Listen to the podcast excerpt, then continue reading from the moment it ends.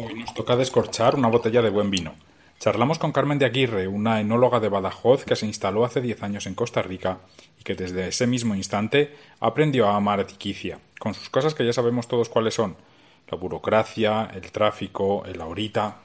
Pero Carmen está muy hallada en Costa Rica y no tiene una, sino dos empresas. La primera, la Escuela del Vino dentro de su ámbito de acción, y la segunda, Smart Rabbit, un experimento que aúna la realidad virtual y el turismo.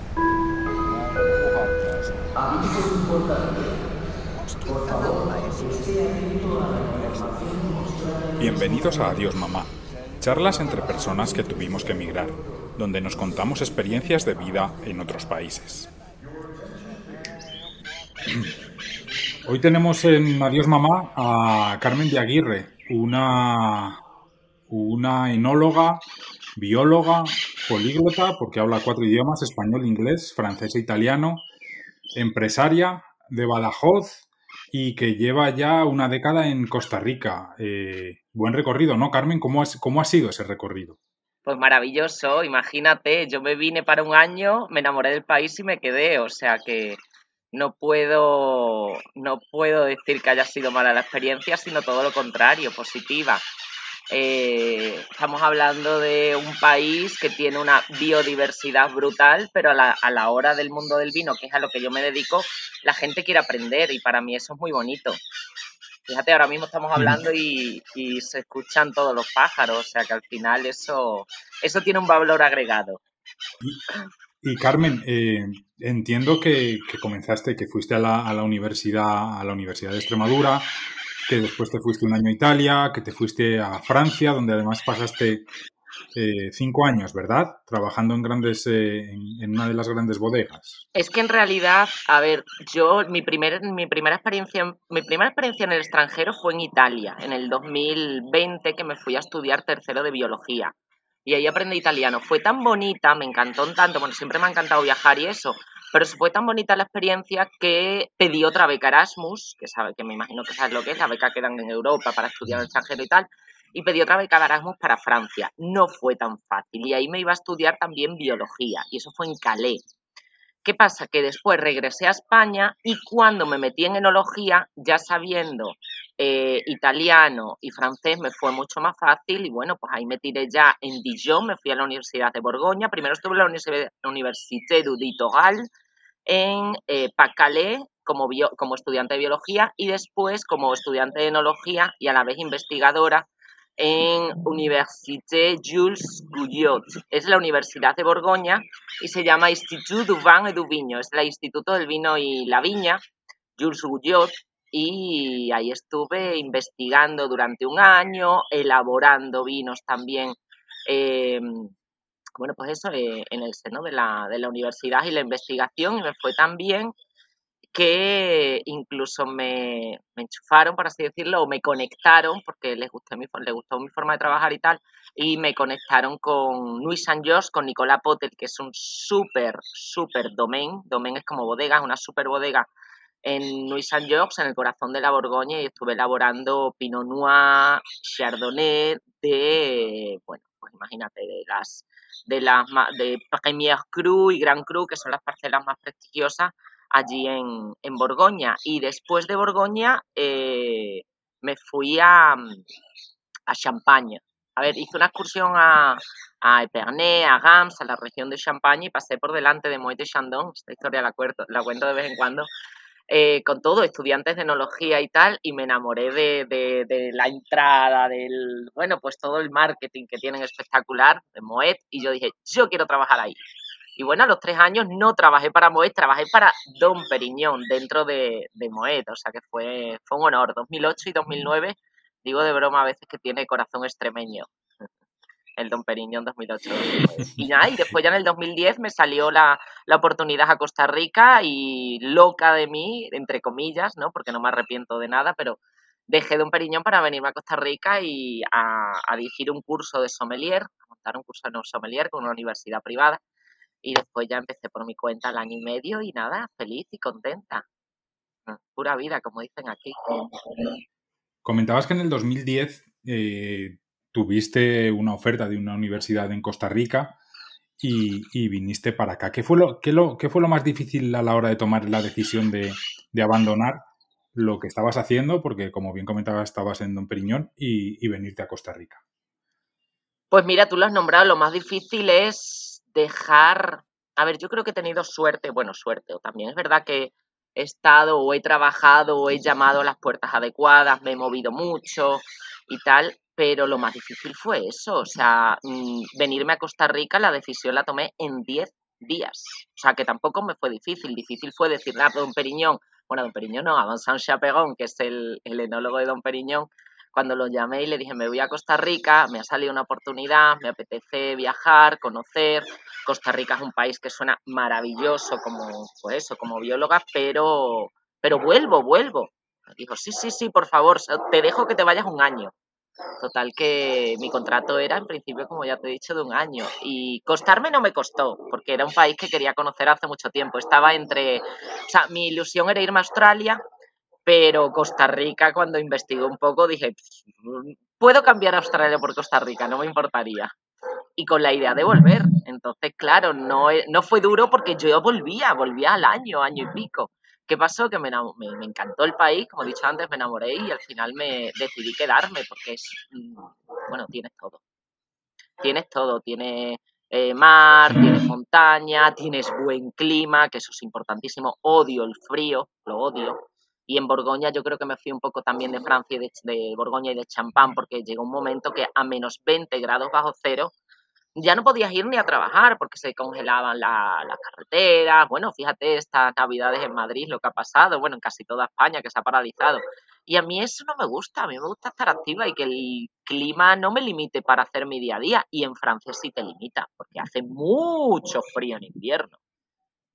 Y entonces, bueno, pues Costa Rica, todo, la verdad es que la, excepto dos o tres cosas que yo creo que todos estamos de acuerdo en el tema de la burocracia o el tráfico y tal. Costa Rica es un país que si te gusta viajar y te gusta la naturaleza, uno se adapta de maravilla.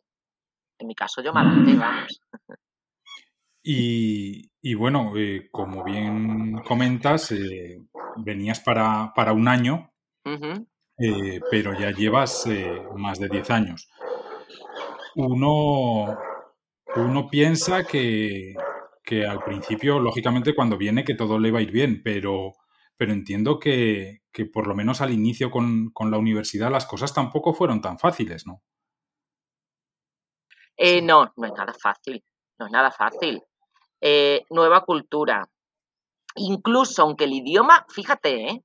aunque el idioma sea el mismo, yo cuando empezaba a dar clases y me, me explicaban algo y yo decía, perdón, ay, profe, que yo he estudiado, ¿por qué, ¿por qué me pone esa cara? Digo, porque no le entiendo, no porque no haya estudiado, que no le entiendo, vocalice. O sea, a mí el, el, idioma, o sea, el idioma, bueno, es español, ¿no? Pero el costarricense, cuando se ponen a hablar los chicos entre ellos, yo digo que es como un español agringado, ¿no? Español americanizado, con esa R. Entonces digo, ¿estarán hablando español o estarán hablando inglés? O sea, americano, ¿no? Eh, inglés americano. Pues fue otro de los puntos, ¿no? El, el entender, por ejemplo, la ahorita, eso es, eso es un estrés, porque ahorita es indefinido. El adaptarme a hacer 200 kilómetros en cuatro horas y media, y es lo que hay, o sea, no, no, no, hay, no hay otra opción, o sea, el tráfico aquí es pésimo, las infraestructuras también son, bueno, dejan bastante que desear, pero, pero bueno, son puntos que al final uno se tiene que adaptar. La hora tica, pues ya me he adaptado. Eh, cuando empezaba un evento, yo a las 7 de la tarde estaba todo organizado y a lo mejor tenía tres personas y, y habían confirmado a 20, 25. Y yo decía, ay Dios mío, entonces la gente no va a llegar y tal. Ahora ya hago todo prepago, pero antes era como, no, llegas y pagas. Y yo decía, pues de 25 a 3 o 4 no sé qué voy a hacer. Y a la hora se llenaba aquello. Yo decía, qué bien, menos mal. O sea, lo de la hora tica es verdad. Yo no me lo creía. Otra, otra, otro punto que tampoco, tampoco podía, podía, bueno, a ver, antes de llegar a Costa Rica me reuní con mi prima que trabajaba, bueno, su marido trabajaba en la embajada en Panamá y ella había venido bastante a Costa Rica, entonces ella eh, me dio algunos consejos y entre ellos otro que no me podía creer fue las direcciones. O sea, eh, cuando tú quieres ir a casa de alguien o, llega, o a una reunión o algo, no es calle tal, número tal, es 300 metros sur de eh, la antigua Coca-Cola o ya peor, del palo de mango. Y yo decía, que será un palo de mango? Y es un árbol, pero yo decía, o sea, hay mm, el tema de las direcciones sin, sin, yo llegué sin internet, ¿eh? bueno, yo llegué sin Waze, yo llegué sin, sin GPS. En el 2010 no existía como ahora que tú pones tal, tal, o te envían la ubicación y llegas, no. Entonces yo salía dos horas antes para una reunión, una para llegar y otra porque sabía que me iba a perder. Entonces, no sé, son cositas que uno le choca al principio, pero después, pura vida, fue todo fenomenal. Que después, que después uno se adapta bien, ¿verdad? Totalmente. Venías para un año, llevas más de 10, ¿Qué fue? ¿Hubo algo que te, que te decidió a, quedarte o fue un cúmulo de, circunstancias? Los cuarenta y tantos, bueno, no sé cuántos son, ¿no? Debería saberlo, pero no lo sé. Todos los parques nacionales que tenéis, eso fue lo que me, me, motivó a quedarme. Eh, ya en un año y pico había conocido, pues yo qué sé, había estado en el Caribe, en Pacífico, eh, pero conocía como tres o, parques, tres o cuatro parques nacionales y cada vez que viajaba conocía un sitio distinto espectacular. Sigo conociendo sitios distintos espectaculares, me encanta ir a sitios nuevos. Y otros que puedo repetir, o sea, a Río Celeste habré ido cuatro o cinco veces y la gente, o seis, o yo que sé, un montón. Cada vez que viene alguien le llevo a Río Celeste que incluso no es un sitio tan turístico. Eh, me encanta. Los chicos me llaman a mí para preguntarme dónde se pueden quedar, bueno, bonito y barato, para dormir o para visitar y tal. Y fue eso, las ganas de seguir conociendo el país siendo tan pequeño, todo lo que te puede ofrecer de climas, de microclimas, de, paisajes, de montaña, de volcanes, de eh, playas, eh, de todo, de todo, de todo, selva. Entonces eso fue como lo más lo que más me, motivó para seguir quedándome. Por otro lado, eh, no sé, o sea, estaba, estaba haciendo unas amistades muy bonitas, eh, la gente es agradable, es acogedora, me sentía a gusto, entonces yo creí, yo y también las ganas de aprender del tico, la, escuela desde que empezamos eh, empezó a, a tener bastante aceptación y me llamaban para eventos, fundaciones benéficas, también hemos, eh, ha sido algo muy gratificante en mi etapa laboral, que seguimos también colaborando con distintas fundaciones en el país y eso, eso te llena, ¿no? Eso te, te, te motiva como para seguir aportando, o sea, el país me ha aportado mucho, ¿no? personal y profesionalmente. Es una manera de aportarle, ¿no? Con, esas fundaciones. Y ahora estoy metida en otro proyecto. Hablando de esos parques nacionales, ya no solo me dedico al vino, sino también me dedico a... Me he metido en una empresa de realidad virtual y conservación de la naturaleza. Entonces, eh, vamos a ir grabando todos los parques nacionales de Costa Rica eh, para después, cual, cualquier sitio del mundo, tú te pones unas, unas, gafas, como unas lentes, ¿no? Eh, en 3D y entonces tú miras para arriba, para abajo. Por ejemplo, el primer sitio que grabamos fue Isla del Coco. Imagínate, la, meterte ahí con los tiburones martillos y tú tienes las gafas y es como si lo pudieras tocar. Eh, es maravilloso. Y esa ha sido el, eh, otra, otra manera de devolverle a Costa Rica el, bueno, pues la hospitalidad que han tenido conmigo. ¿Cuándo, te has metido en este proyecto? Hace un año y medio, dos años. Se llama Smart Rabbit, la empresa, eh, y bueno, tenemos, tenemos bueno, muy buena relación eso con, con los parques, con la organización que, gestiona todos los parques nacionales de, Costa Rica. También estamos pensando en, en, grabar otros países, pero primero centrarnos en Costa Rica.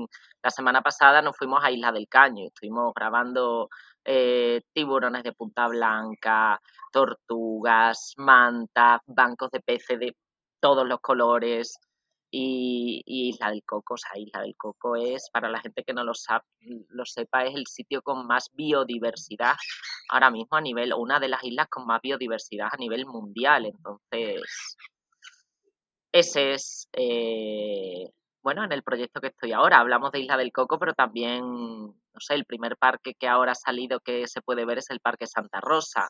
eh, también Manuel Antonio, Corcovado, Dominical, eh, bueno, todos los parques. O sea, por 15 dólares te vas a, Santa Rosa y después creo que cada, cada vídeo adicional son 5 dólares. O sea, cada vez que te quieras descargar un vídeo. Ah, y otra cosa importantísima. Parte de lo que se saca de esa caja, creo que son mil colones, o sea, casi 2 dólares, no llega, em, son, eh, va para, lo, para conservación de esos parques. Es decir, por ejemplo, el, la primera, el primer vídeo que nosotros hicimos llegó, tuvo un alcance, si no me equivoco, de 60.000 personas, fueron como unas 30.000 niños en colegios y después también lo hicimos en multiplaza y tal, y, conseguimos sacar 14 toneladas de residuos de plásticos, etcétera, de redes, hay un montón de redes de Isla del Coco. Entonces, 14 toneladas, una isla que está a 300 y pico kilómetros, imagínate. ¿sabes? O sea, está alejada de todo, está un día y medio en bote y aún así llega un montón de, residuos y de, bueno, de todo lo que, de todo lo que nos estamos ahora cargando el planeta, entonces desgraciadamente hay que, o afortunadamente hay empresas, a mí cuando me lo propusieron, eh, un amigo de hace 10 años, de toda la vida, me dijo, Carmen, ¿qué te parece esto? Necesito a alguien. Y le dije, mira, no vamos a buscar a nadie, me voy a meter yo todos los ahorros que tenía los he metido. Si no sale mal, si sale mal, da igual, por lo menos, por lo menos estoy feliz de poder haber colaborado en, bueno, pues, en este bonito país de una manera u otra. Y volvamos a, lo que te trajo aquí, que, es la, cultura del, vino. Creaste una escuela para, aprender del tema, formando sommeliers, primero en Costa Rica, pero también, también en tu tierra, en Badajoz. ¿Cómo ha sido, cómo ha sido esa experiencia? Fíjate que la gente cuando, cuando yo digo Escuela del Vino, Costa Rica y España, ¿no?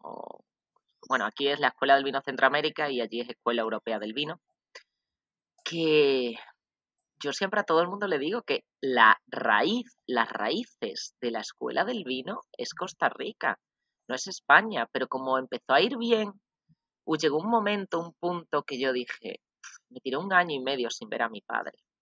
Entonces, como que me daba, no sé, o sea, yo viajo y llevo 15 años fuera de España, 16, ya no sé el tiempo que llevo, 17, llevo un montón de años fuera de España, pero la familia es la familia, ¿no? Entonces mi madre en esa, en esa temporada había venido a verme, y mi padre también, pero ya llevaba un año y medio sin ir a España y en un congreso que tuve en Nueva York eh, tenía un billete abierto y, dije, y con este billete, ya pues, me, la había, me la habían regalado unos amigos y tal, y me digo, y con este billete puedo ir donde quiera. Y me dice, ¿dónde vas a ir? Digo, a España a ver a mi padre. O sea, yo quería ir a España a ver a mi familia porque en realidad eh, al final era lo que me apetecía. O sea, me podía haber ido a Maldivas, a, que estoy deseando también irme. pues no, no, me fui a, a Badajoz. de, además de, sorpresa, mi padre no tenía ni idea, era su cumpleaños unos días después y me planté, me cogí un avión a Madrid, de Madrid eh, encima después sin dormir nada, nada, nada, me cogí un tren que tú sabes, ¿no? Lo bien, lo, bien ubicado que está Extremadura en España con ese magnífico ave que tenemos, que da vergüenza. Bueno, pues después de un tren de 5 o 6 horas eh, de Madrid a Badajoz, parece que mm, Extremadura es como Costa Rica, y ahí lanzo como una llamada a los políticos de España y de Extremadura a ver si en algún momento en el 2013 nos, nos prometieron el, el AVE. Estamos en el 2021, ¿sabes? Bueno, el caso es que llegué y fue, fue precioso fue precioso y dije, esto no puede volver a pasar. Tengo que inventarme algo para, bueno, pues para, para seguir pudiendo tener, tener una excusa para, para, para, ir a España. Entonces la excusa fue esa, fue eh, montar una escuela y ver qué pasaba. O sea, yo monté una empresa para ver a la familia y ahora monté una empresa, bueno, no la he montado yo, pero estoy apoyando una empresa para poder bucear y viajar por, por el mundo. En principio Costa Rica. Eh, y estudié enología, la gente me dice, ¿por qué estudiaste enología? Porque como bióloga yo me quería ir al Amazonas a investigar, o algo así, como muy loco y bonito, irme a las Canarias, a yo qué sé. Eh, algo de, irme en plena, en plena jungla, selva, lo que fuera, a investigar con animales. Pero como eso no es tan fácil y para llegar a eso tienes que ser un gran biólogo, yo no tuve paciencia, De hecho, soy una nefasta bióloga, como ya te he dicho antes, pero sí el mundo del vino me atrapó, me atrapó. Me atrapó en el sentido de darte cuenta que al final, eh, por un lado, educar tus sentidos, educar tu nariz, tu paladar, y ya empiezas a ver el mundo, o sea, parece una tontería, pero empiezas a ver el mundo eh, desde otro punto de vista, porque yo me levanto por la mañana y al desarrollar el olfato de una manera más exhaustiva, ¿no? Como cuando estudias, eh, porque hay que, hay que educarlo, o sea, yo no aprendí sabiendo y yo no sé catar un vino y de reconocer 10 aromas porque sí, eso se ha ido educando durante toda la carrera y posteriormente. Eh, desde el punto del paladar, pues ya no solo es el vino, es que aquí me he ido a catas de café llevaba un mes y pico en Costa Rica y me, me, invitaron a, allí a la zona de los Santos, a, a Copedota, ¿no? Y, me acuerdo que hicimos una cata de 13 cafés. Cada, cada muestra de café está triplicada, vienen como en tres tazas, ¿no? Entonces tú tienes que catar, lo rompes, lo escupes. Y caté y me decía el, barista, ¿no? El profesional me decía, Carmen, tú, tú eres profesional del café. Digo, es la primera vez en mi vida. Dice, pero me has descrito todo, más o menos. Digo, hombre, es que cuando tú ya tienes educado el paladar para el vino, lo tienes educado para el café, para el whisky, para la ginebra, para el chocolate, para el té, todo eso además, para los quesos, todo eso enseñamos en, en, la escuela. O sea, el curso de sommelier no es solo vinos, es alimentos, bebidas y el porqué historia, enología, viticultura y el porqué. Siempre a mí me gusta saber el porqué de todo y me gusta explicar el porqué de todo. ¿Por qué un vino es tinto? Vino es tinto no porque sí, porque la uva sea tinta. La piel es tinta, la uva entera no. Entonces, y yo explico el, el bueno, pues cuando tú tienes un vino, eh, por qué ese vino ha llegado a esas características, a ese color, a, esos aromas. Entonces, tú explicas la elaboración, después lo catas. ¿Y cómo te cambia eso en la vida después? Pues en el día a día, en el día a día. Creo, no sé, yo, los sentidos, o sea, es mucho más bonito saborear una fruta que te dan de cero por primera vez y decir, wow, pero es que esto encima me recuerda y entonces empiezas como a, me recuerda a la naranjilla y la gente dice, ¿eso que es una naranja pequeña? No, no, no, no, no, la naranjilla, tú sabes que es una fruta completamente. la pitaya, tiene un color violeta y por dentro es blanca y preciosa, por, no sé, o sea, cuando, cuando te educas es más fácil después disfrutar las cosas, en todos los sentidos, no solo en el paladar. Si tú sabes de arte y vas a un museo, lo vas a disfrutar el triple que si no tienes ni idea, ¿no? Pero exactamente qué es un sommelier, qué es lo que les enseñas en, la escuela y cuántos has formado en, Costa Rica. Mira, sommelier es el er, experto en bebidas y sobre todo vinos y alimentos para armonizarlos con esas bebidas.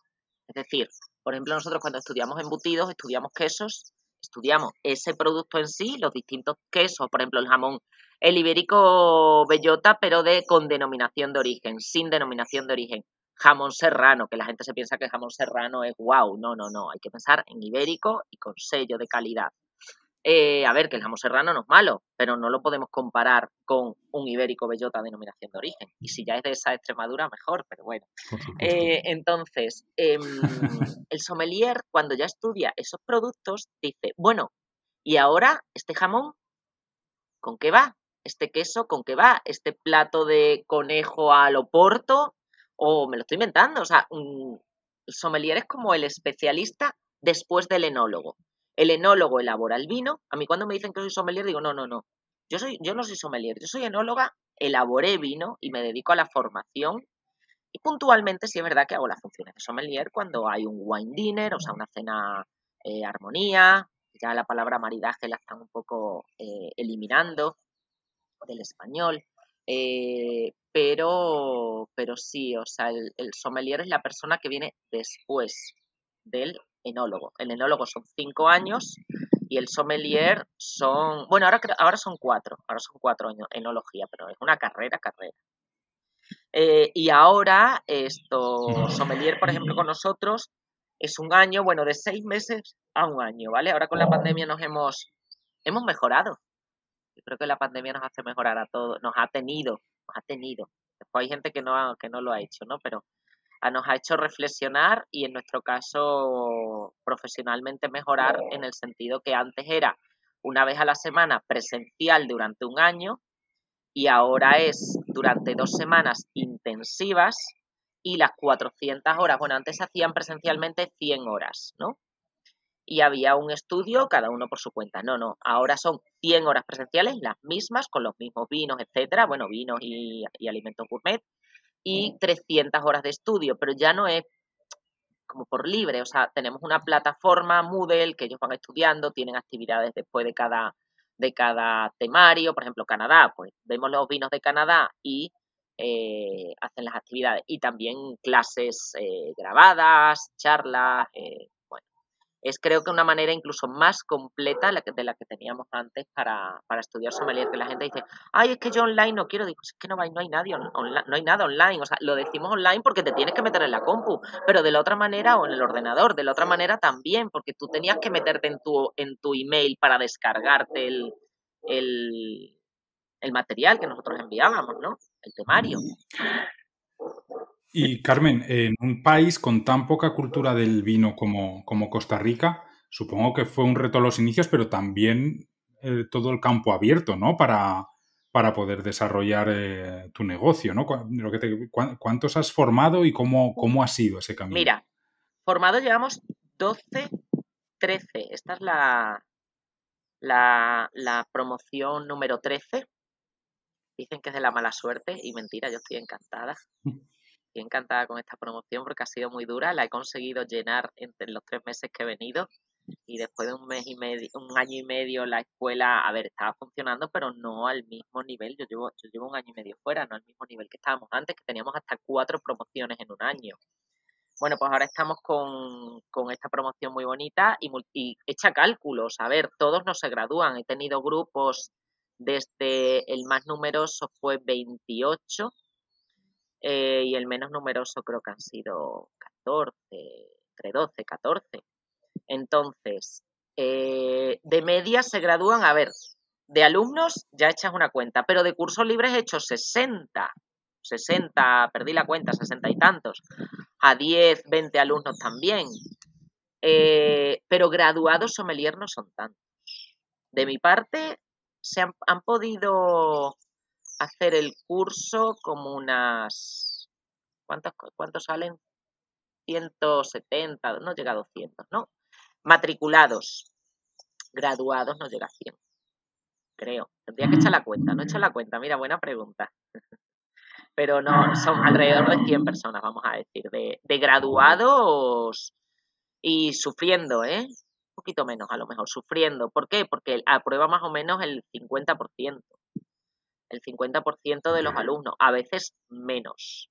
¿Por qué? Porque creo que uno no puede llamarse sommelier si, por ejemplo, no sabe distinguir una Pinot Noir de una Cabernet Sauvignon. Y estoy diciendo algo muy básico. Y estoy convencida que hay sommeliers que no lo saben. Creo que sí.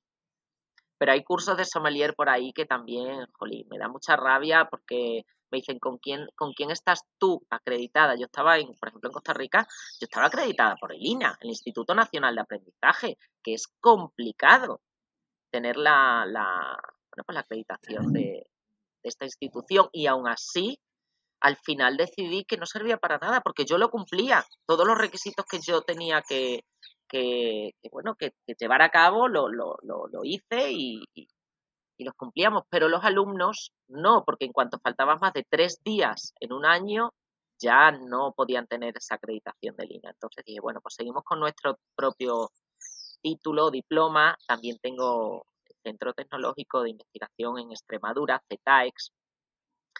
Mis mm. profesores de enología me apoyaron cuando yo llegué al país para, para la escuela y me dijeron, Carmen, no te preocupes, te conocemos, sabemos que vas a hacer las cosas bien, entonces eh, te podemos te podemos apoyar con el cuando yo empecé ahora ya da igual fíjate ahora la gente se apunta por el por el boca a boca y porque sabe que, que van a aprender sí o sí. Estudien o no estudien van a aprender. El diploma no no lo van a tener si no estudian. Mucho. Y además lo digo porque la gente cuando empieza el curso dice ay qué bonito un curso de tomar vino mm, sí, se toma vino, se cata más que se toma, pero se estudia más que se toma. Depende, en esas dos semanas va a ser distinto, pero... En, estos 10 años la cultura del vino ha crecido bastante en Costa Rica y supongo el, hecho de que tú hayas eh, creado, o sea, de que haya tanto profesional bien formado en lo que tú has, eh, pues eso, que, tú has colaborado a ello fuertemente. Incluso eh, este mismo sábado se va a presentar el primer Malbec producido en Costa Rica, el, el Copey. ¿Crees que en Costa Rica se dan las condiciones necesarias para comenzar a producir vinos de, calidad? O, esto va a ser una rareza? Mira,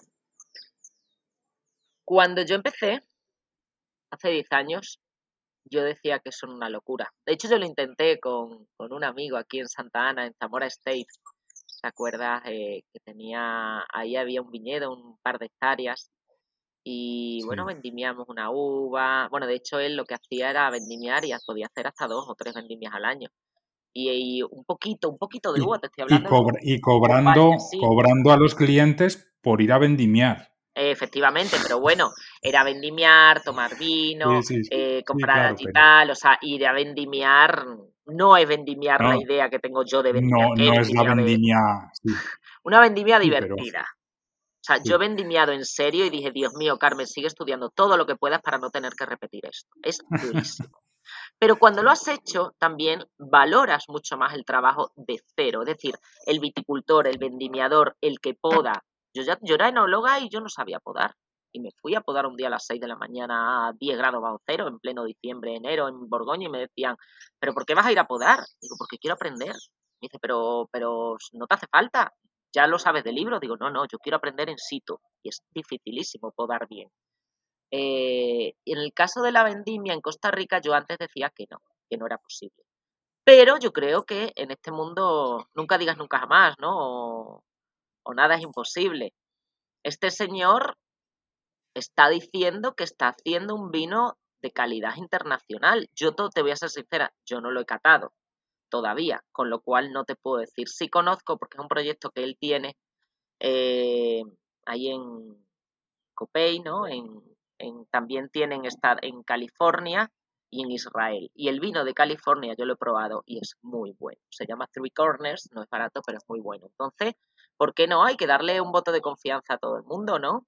De hecho, tengo pendiente en el curso de, sommelier eh, que tenemos la parte presencial en septiembre, eh, que todavía está abierta la matrícula, si alguien se quiere apuntar, eh, porque cada uno se va matriculando cuando quiere y se va inscribiendo y va estudiando, pero en, las dos semanas de septiembre que tenemos la parte presencial, sí que vamos a, visitar el viñedo y cataremos el vino.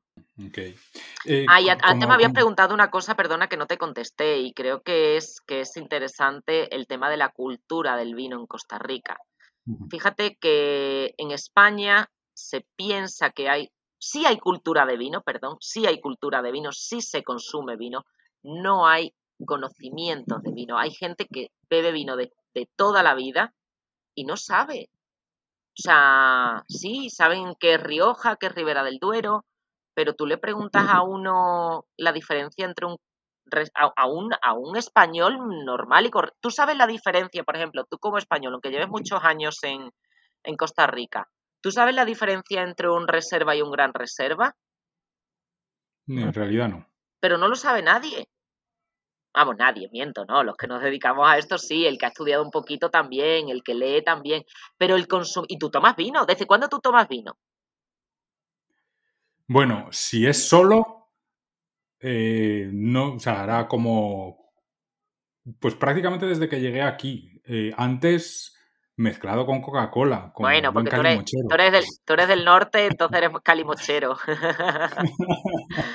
pero, pero yo, o sea, yo me he dado cuenta que beber vino no es saber de vino. Y en Costa Rica tienen más ganas de aprender que en España, porque en España toda la vida llevan consumiendo vino, entonces se creen que saben de vino. En Costa Rica no tienen esa cultura y preguntan y preguntan y preguntan y preguntan y preguntan. Y a mí eso me encanta. Porque quien pregunta significa que tiene interés por aprender. El que te dice, mi padre tiene bodega y hace vino desde pequeñito, no, no, no quiero aprender, ¿no? Porque lleva en España y el padre lleva haciendo todo, y es verdad, lleva haciendo toda la vida vino, pero tú le preguntas, por ejemplo, por qué un Chardonnay es cremoso y no tiene ni idea. De hecho, a lo mejor no ha probado un Chardonnay en su vida, ha probado la tempranilla de su padre, el, el verdejo. A ver, que respeto y chapó por toda esa gente que elabora vino de toda la vida. Pero no puedes decir que sabes de vino porque has visto a tu padre elaborar vino o porque elaboras vino.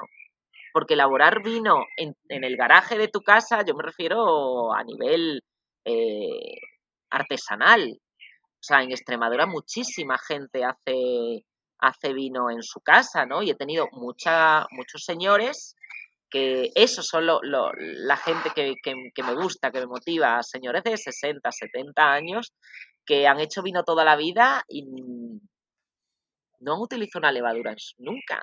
Y, y, te traen el vino a la escuela y catamos el vino y aprenden y preguntan y que es una maloláctica. Ellos hacían el vino por, porque sí, porque fermentaba solo. Pero después ahí salía lo que salía. Pero después si tú le explicas que ese vino le puedes bajar la acidez con malolástica, que le puedes cambiar con madera, que no sé. O sea, mm, hay tantas cosas después que cuando vienen me dicen, wow, Carmen, qué bonito, porque yo no me imaginé que detrás de una copa de vino o de un vino o de mi vino, que llevo tanto tiempo hacerlo, haciéndolo, perdón, tantos años haciéndolo, em, pudiera seguir creciendo con este producto o incluso yo aprendiendo. O sea, es que a veces cuando doy una clase me encanta porque empiezan a preguntar, preguntar, preguntar, preguntar, preguntar y ya llega un momento que digo, es que no puedo resumir cinco años en dos horas y media. Os tenéis que apuntar a la próxima. O sea, esto es como una medicina. un médico, un doctor, una carrera de medicina. A ver, no lo voy a comparar con una carrera de medicina que es un montón de años y es mucho más complicado pero, pero nunca, la, comparación es porque nunca dejas de aprender.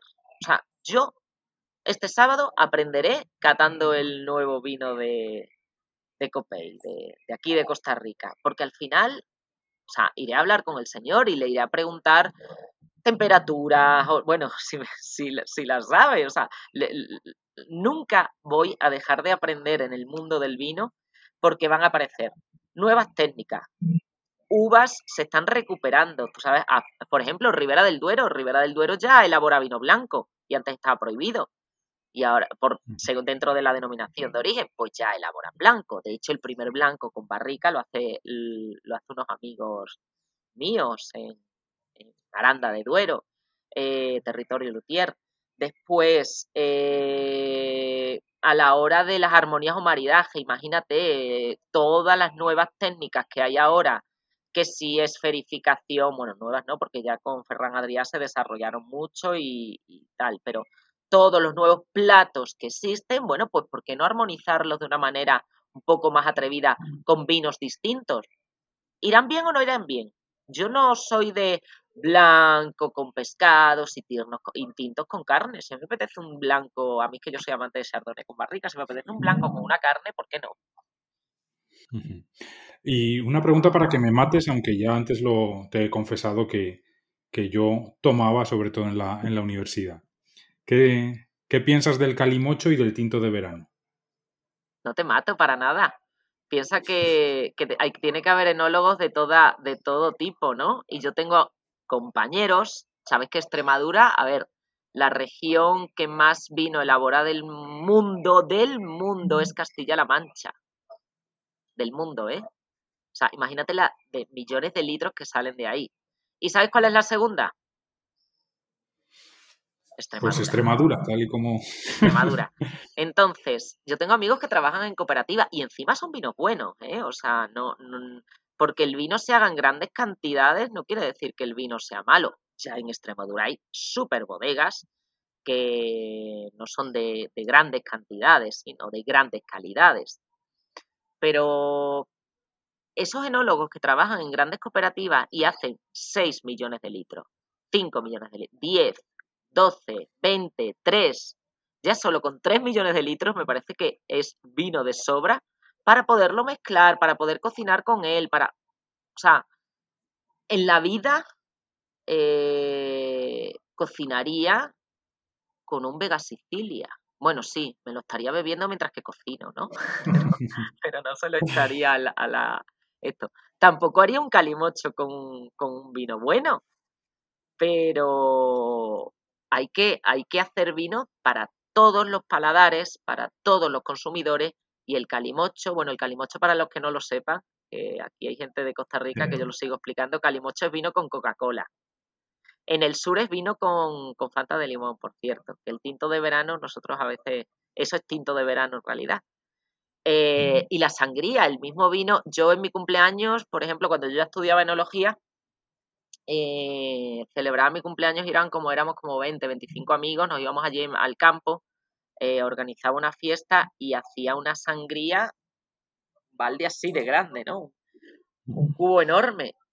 Y venían mis amigas de Madrid todas súper mega pijas, ¿no? Presas, como dicen aquí. Tía, es la mejor sangría que he probado en mi vida. Esto es un espectáculo. Y le digo, ¿sabes por qué? Porque el vino es un espectáculo. O sea, si tú haces una sangría con un vino bueno, mi madre había comprado, mis padres habían comprado un palé en Ribera del Duero de un super crianza barato eh, y, ya se les estaba poniendo algunas botellas malas. Entonces mi madre me dijo, déjate de comprar vino y utiliza el que tenemos ahí, tal y cual. Y entonces, bueno, fue bonito eh, la, experiencia con el, o interesante, más que bonito, interesante la experiencia con el calimo. Yo no bebo sangría, bueno, fue calimocho, tinto de verano, sangría. Yo no bebo sangría puntualmente, si la hago y tal, la, para probarla, para ver, la hago a ojo, además, me dicen que sale muy rica la época de estudiante me ha servido para hacer miles de sangría porque la economía no te daba para más. pero, pero el calimocho, la sangría, el tinto de verano, fenomenal. ¿Por qué? Porque hay que consumir vinos de todas las calidades. Y tengo amigos que trabajan en cooperativas y necesitan, necesitan seguir con ese trabajo tan magnífico que tienen de ser capaces de transformar tantos millones de kilos de uva en litros y que encima se puedan beber estén ricos. Y si no, se mezcla con Coca-Cola. Carmen, dejamos, eh, dejamos ya el, mundo del, vino y ahora me gustaría ya que me comentaras cómo has conseguido pasar un año tan complicado como, como el 2020 y lo que llevamos de 2021, tanto en el tema de negocios como en el, como en el personal.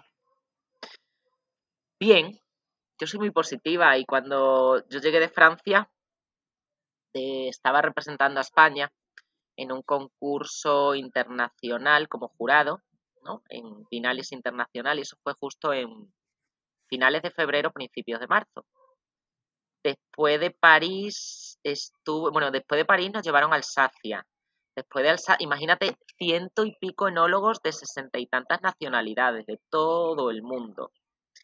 Eh, después estaba ya el tema del virus un poquito como... ya estaban hablando mucho de él, pero no habían cerrado, la mascarilla no era necesaria, no sé, estábamos empezando.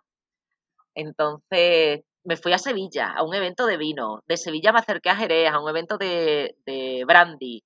Eh, y cuando volví a Badajoz, después de estar en tantas ciudades, en eventos grandes, el evento de Sevilla, en el, en el, en el Alfonso XIII, pues allí había gente, mucha gente todos catando. Entonces al final me dijo mi madre, aléjate, vete fuera. No te queremos cerca.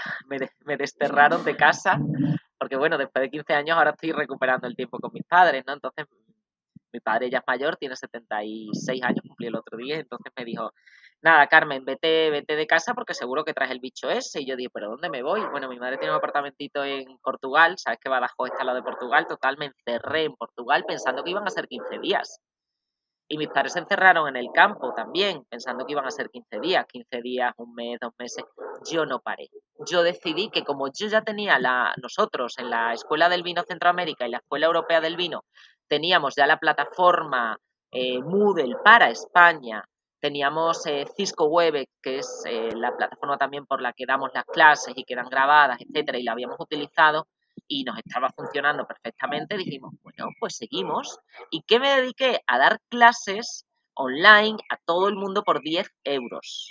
Me acuerdo, era, y tenía amigos míos de Estados Unidos, de Perú, hemos tenido gente de todo el mundo durante el confinamiento aprendiendo de vinos. Y te puedo, te puedo dar ejemplos muy bonitos de un padre que vive en Badajoz, que lleva sin años, años sin ver a su, yo sé, un año y pico, que llevaba sin ver a su hijo, que estaba en Londres y los habían encerrado y no se veían también hacía un montón. Y resulta que se vieron por la clase. El padre invitó al hijo a ver, se habrán hecho videollamadas, etcétera, ¿no? Pero, pero era como, ay, hijo, ¿qué tal? ¿Cómo estás? Bien, papi, tú, muy bien.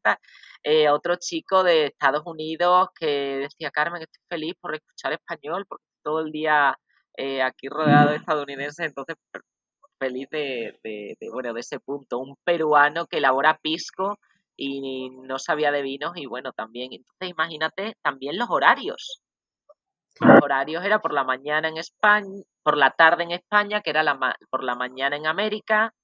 Eh, creo que de Australia también hubo una vez un chico que se conectó. O sea, una locura. Fue, para mí, para mí la pandemia fue un antes y un después para Carmen personalmente. ¿Por qué? Por un lado, fue horrible. Yo lloré, yo lloré, lloré porque veía que la gente se estaba muriendo y no podías hacer nada.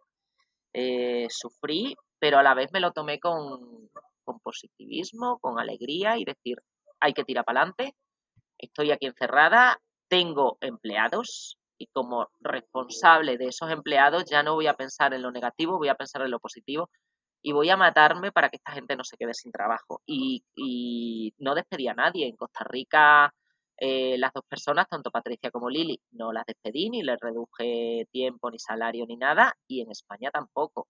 Y estuvimos, bueno, pues renovando el temario, eh, esas clases que te conté, cambiamos toda la página, eh, empezamos a vender también cursos online, que la gente se metiera en la página y los podía comprar a través de, la página y tal. O sea, no paramos. Yo trabajé 10, eran, el teléfono a veces te dice, usted está conectado no sé cuántas horas de media, 16 horas de media en, en las semanales, imagínate. Yo pasé el COVID dando clases y trabajando y te digo que mi único síntoma fue pérdida del olfato totalmente, pérdida del gusto, ahí sí que me afectó, pero bueno, como ya tenía los conocimientos de las uvas, em, decía, este vino tiene aromas a tal, este vino tiene aromas a cual, y los, iba describiendo porque conozco las uvas, no porque realmente me oliera. Y a cada uno tenía a lo mejor en su país o en su casa, tenía un vino distinto, pero yo les explicaba o les, guiaba más o menos qué era lo que tenían que encontrar. Y después del confinamiento, bueno, fue duro porque mi, mi, padre, todos en mi familia lo pasamos. Yo estuve un día, un día agotada, pero fue un día, yo pensé que era del trabajo, no sabía ni siquiera que lo estaba pasando, da igual, no estaba tampoco en contacto con nadie. Pero sí es verdad que mi padre, bueno, mi padre lo pasó mal, con 76 años, no es una, o sea, es un virus peligroso y él afortunadamente ya se recuperó, pero ahí es cuando ves la realidad. Y amigos, y bueno, me imagino que también te habrá pasado, pero yo tengo la mala suerte, hemos tenido todos la mala suerte de que algún familiar o algún amigo ha fallecido. Y en mi caso... Sí, lamentablemente. Y, bueno, comentabas antes que la, que la empresa la montaste también en, Badajoz para, estar a caballo entre, entre los dos países, por lo que comentas, ¿no? Ya tus papás son, son mayores y, querías pasar más, más, tiempo en España y más tiempo con, con tu familia. ¿Echas cosas de menos eh, de España cuando estás aquí o ya no es, o sea, como estás a caballo entre los dos países, ya no es algo así que, sea tan duro en ese sentido? Antes sí, antes sí, porque fueron nueve años seguidos. Ahora este año y medio me pasó ahí una faena que me hicieron gorda y tuve que, que regresar. Aparte también un tema de salud que tenía, bueno, fue ahí preocupante. Afortunadamente no fue grave, pero antes, ¿sabes qué echaba de menos? tonterías, ¿eh? o sea, echas de menos a la familia, o sea, a las amigas y a mis padres, ¿no? Mi familia, mi sobrina, mi hermana, tal. Pero así de algo físico que eche de menos era... Y después cada vez que venían me lo traían, ¿no? Pero el jamón aquí existe, pero yo me traía jamón, jamón extremeño, jamón... Bueno. De la, del que aquí es prohibitivo, que existe pero es prohibitivo. Y allí no, claro, evidentemente, allí no es tan caro. Bueno, pues eh, jamón ibérico bellota de esa de Extremadura, lo repito, para hacer un poco de publicidad de mi tierra. Em, pero fíjate el regaliz, las pipas y el colacao. no sé si te ha pasado a ti, pero regaliz aquí no existe. Y me encanta. Entonces, antes me traía Juanolas, pero ya incluso Breazara, el, el, el, Pepe este, las Breas Pepe, que están riquísimas, el, o sea, eh, pipas, que también me parece que lo conoce, David Peiró, cada vez que venía me decía, tráeme pipas a mí también. Conoces a Peiró, ¿no? Eh, y después el colacao, porque no es lo mismo el colacao que el Nesquik. Sí, no, mira, yo una, una cuando me preguntan a alguien que siempre trato de no, porque sé que la gente va con las maletas llenas hasta arriba, mm. eh, pero si alguien me dice y tiene algo de espacio, yo le pido un tarro de colacao. Eso es, eso es lo que pido. y fíjate, en nuestra infancia el colacao. Exacto. Y, una, y una que ahora ya se encuentran, son caras, pero bueno, no, es, no es tan prohibitivo. Pero yo cuando llegué aquí no había mandarinas, clementinas. Ah, mira. Pero tú llevas como tres, ¿cuántos llevas tú? Tú llevas cuatro o cinco años más que yo, ¿no? Yo llevo 15 años, pero al principio, los primeros años no se encontraban las mandarinas.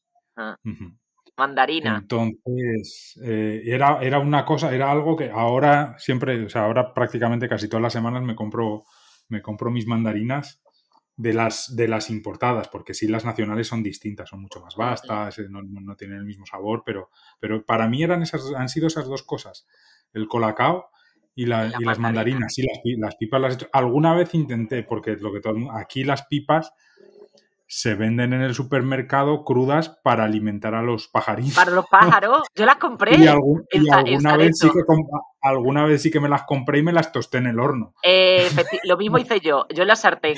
Le eché sal y las puse en, el, en la sartén y yo dije, mira, voy a intentar hacer pipas españolas, a ver qué pasa. Pero yo creo que eso lo hemos hecho todos.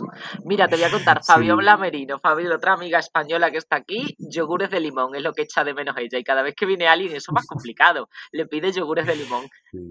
Yo, pero no, no existe. Y es verdad, hay cosas que a mí los yogures de limón ni me van ni me vienen, ¿no? Entonces me dan, o sea, me da igual el sabor. Pero, pero cuando te fijas, dices, no hay yogures de limón. Igual que tampoco hay Fanta de limón. ¿Te habías fijado? Y la Fanta de naranja es mucho más dulce, la, que hay aquí. Mira, es como tu, como tu camiseta de naranja. es, radioactiva. muy artificial, es como radiactiva. sí, sí, sí. Que, y, y me gustaría, que, o sea, siempre lógicamente es la, es la familia, eh, algún amigo, pero ¿de quién, ¿de quién te cuesta más despedirte cuando, cuando te vienes para, para Costa Rica? ¿Cómo se llama el programa? Adiós, mamá. De mi, madre y de mi padre. Y además me emociono. ¿Y hablas con ellos a menudo? Sí, sí, sí. Mi madre me reclama un poco porque me dice que hablo poco con ella, que dice, es que no, eh, te tengo que llamar yo y tal y cual, pero es que mamá, yo estoy haciendo mil cosas y el problema es el horario, que cuando me acuerdo a lo mejor es cuando dejo trabajar ya a las 7, las 8, las 9 de la noche, las 10, bueno, depende de la, del, día, ¿no? Pero cuando termino, y digo, ay, voy a llamar a mi madre. No, ya son las 3 de la mañana, ya no la puedes llamar. Pero sí, mis padres, mis padres. Bueno, y mi amiga Sara. es como mi amiga pues de, de, la universidad de toda la vida. Estudiamos biología, ahora después ha estudiado conmigo sommelier, mis amigas en general, pero sí. mi amiga Sara y mis padres. ¿Y de Badajoz alguna cosa que digas, ostras, es que me encantaría estar ahí para ir? Ahora mismo no, porque están encerradísimos. De hecho, me tengo que ir en la semana que viene, tengo que regresar eh, y vuelvo ahora a Costa Rica, creo en agosto o septiembre, ¿no? Para todo, bueno, el tema del, buceo y, el, y las clases presenciales y tal de la escuela. Pero ahora mismo nada. Antes, los carnavales. Los carnavales, las navidades, algunas navidades me he quedado en Costa Rica y sí, pero los carnavales, yo es que era muy fiestera. era muy fiestera. Entonces los carnavales me, me traen recuerdos muy bonitos y fíjate que al final lo echas de menos, pero echas de menos una época, una etapa, una Carmen que disfrutó los carnavales con 20, 19, 18, 17 años o 23, ¿no? Pero después, ahora, un año, hace dos o tres, hace un par de años, 18, 19, el 19, el 19 salí en carnavales y dije, no, esto no es lo que yo tenía en mi mente recordar, o sea, el recuerdo que tenía. Mucho reggaetón, mucho, no sé, ya no es, ya no es lo, no, no, no, es lo mismo. Carmen, vengamos ya a Costa Rica, vamos a, entremos en la última parte de la entrevista. ¿Qué es lo que más y lo que menos te gusta de Costa Rica? Lo que más, dos cosas. Toda la naturaleza en general, o sea, la biodiversidad, la naturaleza, los paisajes, etcétera, y la gente. La gente es buena gente. Los chicos son buena gente. Y lo que menos, te voy a decir también dos cosas, que creo que te lo he dicho antes, ¿no? La burocracia para hacer algo y he estado desde las 9 de la mañana hasta las once y media intentando localizar, o sea, intentando que me informen cómo renuevo el carnet de conducir, algo tan sencillo y simple por ser extranjera, mm, no es tan fácil. No te voy a contar todo el rollo de esta mañana, pero esta mañana ha sido horrible. Eh, entonces, la burocracia es horrible. fatal, fatal. Manda, he pedido, ahora tengo que renovar la cédula, cédula y me la han dado para el año que viene. La cita, ¿eh? Sí, está, habiendo problemas con, eso. Conozco a más de uno y más de dos que, hay, mucho retraso. Y, después eh, el tráfico. O sea, a mí que me encanta viajar y estoy todo el día en el coche, el tema de las infraestructuras de Costa Rica es una vergüenza. Que después la gente llegue tarde, que, la, que, que, llueva mucho, me encanta, que llueva, que llueva, la lluvia es vida y además hace calor. O sea, me, me encanta mojarme con la lluvia. En España no, porque hace frío. Si te mojas ya te coges una pulmonía aquí, ¿no?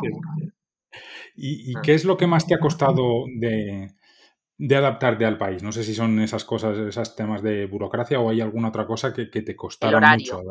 Que, que, amanezca a las cinco y media de la mañana y que anochezca a las cinco y media de la tarde. Porque para mí las cinco y media es la tarde, las seis la tarde. Ahora mismo son las seis y media y ya es completamente de noche.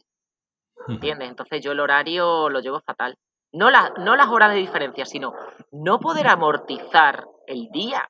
Yo quiero trabajar o quiero disfrutar hasta las 8 o las 9 de la noche, que serían de la tarde. Y que amanezca a las cinco y media. También es verdad que yo trabajo muy hasta muy tarde. Mis, cursos eran hasta las 10 de la noche, mientras que llegaba a casa a las 11. Eh, cenaba, tal, me daba a las 12, la 1 de la mañana. ¿Quién se va a levantar a las 5 de la mañana si a la, te has acostado a la 1? ¿Sabes? porque después también, yo qué sé, pues a esa hora ya estás conectada. Yo a la una de la mañana a veces ya estaba conectada con España. Claro. ¿Sabes? Entonces, ¿qué pasa? Que el tema del horario ha sido lo que llevo peor y que después de 10 años todavía almuerzo a hora española y ceno a hora española, a no ser que quede con gente. Pero si estoy yo sola, yo como y ceno a hora española. Antes comentabas eh, que has viajado muchísimo por Costa Rica y que es lo que te gusta, ¿no? En, Panamá, Miami, Nicaragua, Nicaragua, Nicaragua, me quedo con Nicaragua de todos los países de alrededor. Y me iba sola de Costa ¿eh? Rica, ¿Y de Costa Rica, cuál es tu, tu, rincón favorito? Ah, bueno, te iba a decir, no tengo, pero sí tengo. tengo es que tengo, son varios, ¿no? Pero mi rincón favorito o mi zona, vamos a decir, mi zona favorita mi rincón favorito es eh, Península de Osa, Bahía Draque o Corcovado, ¿no? Sabes que Corcovado es el, parque nacional junto con, bueno, pues está toda esa zona sur, ¿no? Isla del Coco y tal, con mayor biodiversidad Entonces a mí esa es la zona que más me gusta porque es selva pura. solo llegar a Bahía Draque no puedes llegar con, con, coche. Bueno, sí, pero es una odisea y con un coche que sea un 4x4 de esto maravilloso. Em, me encanta Bahía Draque. Pero después sí, también me dice, me encanta Arenal, Puerto Viejo, la zona del Caribe. Ahora me he tirado un mes y medio en Guanacaste, en la zona de Marbella, Tamarindo, Flamingo. He buceado muchísimo en las Catalinas, en las Islas Catalinas. Entonces, no te, es que no te puedo decir. Río Celeste, que antes te lo nombré, era de mis también, junto con Bahía Draque, de mis favoritos. Hay tantos sitios en Costa Rica, es como, ¿cuál es tu vino favorito? No tengo. ¿Cuál es tu sitio favorito en Costa Rica? No tengo. ¿Cuál es tu país favorito? Tampoco. Te puedo decir tres, y España está entre ellos, ¿eh? Pero, pero no, ¿Y no cuál, según vayas ¿cuáles son los otros dos? España, Costa Rica y Sudáfrica. Esos son los tres países ahora mismo que, que wow, así. Y por tercero o por cuarto Noruega. Lo que pasa, o sea, y te estoy hablando de lo que yo he viajado y he conocido y he dicho, o sea, mm, Sudáfrica es espectacular. Toda la parte de, de los animales, ¿no? Pues el, elefante, el león, el, los cinco grandes, como dicen ellos, las puestas de sol, los oasis, uy, los bichos que salen aquí, perdona, ha salido, un bicho aquí, no ves, es algo que no me da, no me da miedo. Oye, eh, Carmen, ¿y, qué le cuentas a tu entorno ético sobre España y al revés, a tu entorno español sobre Costa Rica? Yo a, todo el mundo le digo que España es el mejor país del mundo. y cuando voy a España le digo que Costa Rica es el mejor país del mundo. A ver, ¿por qué? Porque al final yo tengo el corazón partido. Te digo Sudáfrica porque me encanta como país, pero, pero Francia me enseñó de vinos, pero no decidí quedarme, por algo sería, puede ser por el clima. Los franceses son, después de, cuando ya los conoces, son encantadores, pero es verdad que al principio son complicados. Eh, y siendo europea me podía haber adaptado mejor a Francia que a Costa Rica. Y con el tiempo, no sé si me adapté mejor, pero me gustó más Costa Rica. Por el tema que te estaba diciendo, por el clima, la naturaleza, etcétera, etcétera, etcétera. Ok. Y bueno, antes hablabas, bueno, de ya no, ya no de maridaje, que ya no se habla de maridajes, sino de armonía, ¿no? Con, eh, con las comidas costarricenses, ¿qué tal? ¿Tienes alguna comida favorita y cuáles armonizan mejor con, un buen vino? Me hicieron un programa en la radio, hicimos un programa en la radio muy bonito y era de comida tica, de comida de Costa Rica, con vinos y de armonizarlo. ¿Qué es lo que más me gusta de Costa Rica de comida? No sé, es que, es que hay, mira, la cantidad de, son muchas cosas. Estoy pensando, a ver, el casado es el plato típico y entonces tampoco puedo decir que sea el casado porque no, no, es, no es real, ¿no? Pero las frutas, por ejemplo, eh, me encanta la fruta de la pasión, pero creo que no es típica de Costa Rica. Eh, la fruta en general es espectacular. El... No soy de gallo pinto, aunque como gallo pinto. No sé, es que tampoco Costa Rica, eso mismo dicen los ticos, cuál es su, aparte del casado, el gallo pinto y tal, su identidad gastronómica. No hay un plato de Costa Rica que yo diga, wow, sí, el, como es los raspados, por ejemplo, me pareció algo muy, muy típico de Punta Arenas y me gustaron, ¿no? Y no soy de dulce, pero bueno, los raspados es como una vuelta a la infancia. La leche en polvo está muy rica por un lado, siempre me ha gustado la leche en polvo. De mayor me tomaba la leche en polvo de mis sobrinas, tenían dos y tres, dos años y me, encanta la leche en polvo y me encantan los flash. ¿Te acuerdas de los flash que comíamos de pequeño? Claro. Entonces, bueno, pues puede ser que los raspados sí es típico de aquí y me gusta. Las frutas me encantan, las verduras me encantan. Ah, ya lo sé, la yuca. La yuca y el camote. Y última, última pregunta, ¿Qué, palabras ticas has incorporado a tu vocabulario? Que cuando vas a, Badajoz te dicen dia y mae. Es que el mae no. me sale. Es que es tan feo. es tan feo. Mira, y además 10 años y, y la gente me sigue diciendo bienvenida a Costa Rica después de 10 años. Es que creo que mi acento sigue no intacto porque hay algunas palabras que sí he cambiado, vocalizo más, es lógico, a la hora de dar clases tienes que vocalizar, igual que yo no le entendía a ellos, a lo mejor ellos no me entendían a mí cuando daba clases cuando doy clases. Eh, pura vida. Lo que pasa que pura vida no todo el mundo lo entiende. Pura vida lo uso mucho en Costa Rica. Pura vida para dar las gracias, para saludar, pura vida, tal. El mae lo digo irónico. Dimai. Pura vida mae pero no, lo digo irónico, no, no me sale, no me sale como el tío.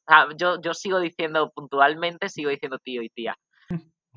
Y, bueno, eh, como bien comentabas, ya ahora sí que, cerramos. Eh, bueno, estás ahora a caballo entre, entre España y Costa Rica. ¿Esa es ya tu idea? Eh, ¿En algún momento te vas a quedar ya definitivamente en España? ¿Piensas irte a otros países? ¿Tienes algo planeado por ahí? Planes muchos, pero todavía, como es, es que ahora mismo tampoco se pueden hacer planes, ¿no? pero muchos y pocos. Yo tenía que estar en Francia ahora en febrero, me lo pasaron a marzo, ahora abril y ahora junio. O sea, es un concurso que nos, el, el anterior que nos lo han cambiado tres veces. Planes a corto plazo, España, Costa Rica, escuelas y Smart Rabbit, ¿no? El, el esto de realidad virtual. Y, mm, y sí, o sea, mi ilusión es la que yo tuve con veintitantos años y la sigo teniendo.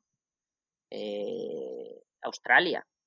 O sea, yo viajar como, como, a mí la palabra turista no me gusta, sino como viajera, viajar como viajera a conocer países. En la, el, el 2020 iba a ir a, a, Vietnam y Cambodia y lo tenía ya más o menos, tenía fechas y todo, menos mal, no había comprado el billete ni nada, pero ya lo tenía ahí. ahí. Vale, viajar como viajera pretendo o me gustaría conocer todo el mundo. Sé que es imposible, pero poquito a poco.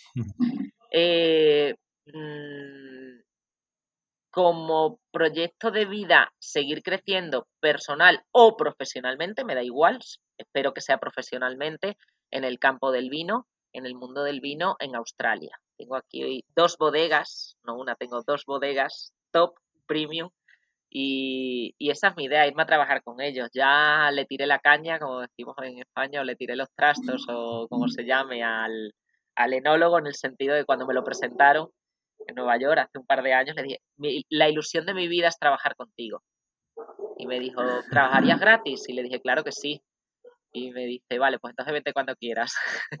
me dice, era broma. Y digo, yo también. eh, fue, ha sido como mi primera toma de contacto. Dicen que no hay que, no hay que decir, no hay que contar detalladamente los sueños porque después no se, no se cumplen. Pero sí, mi idea es irme a Australia algún momento. No voy a decir la bodega, aunque ya mucha gente la sabe pero esa sería. Bueno, Carmen, eh, nos despedimos de una viajera empedernida.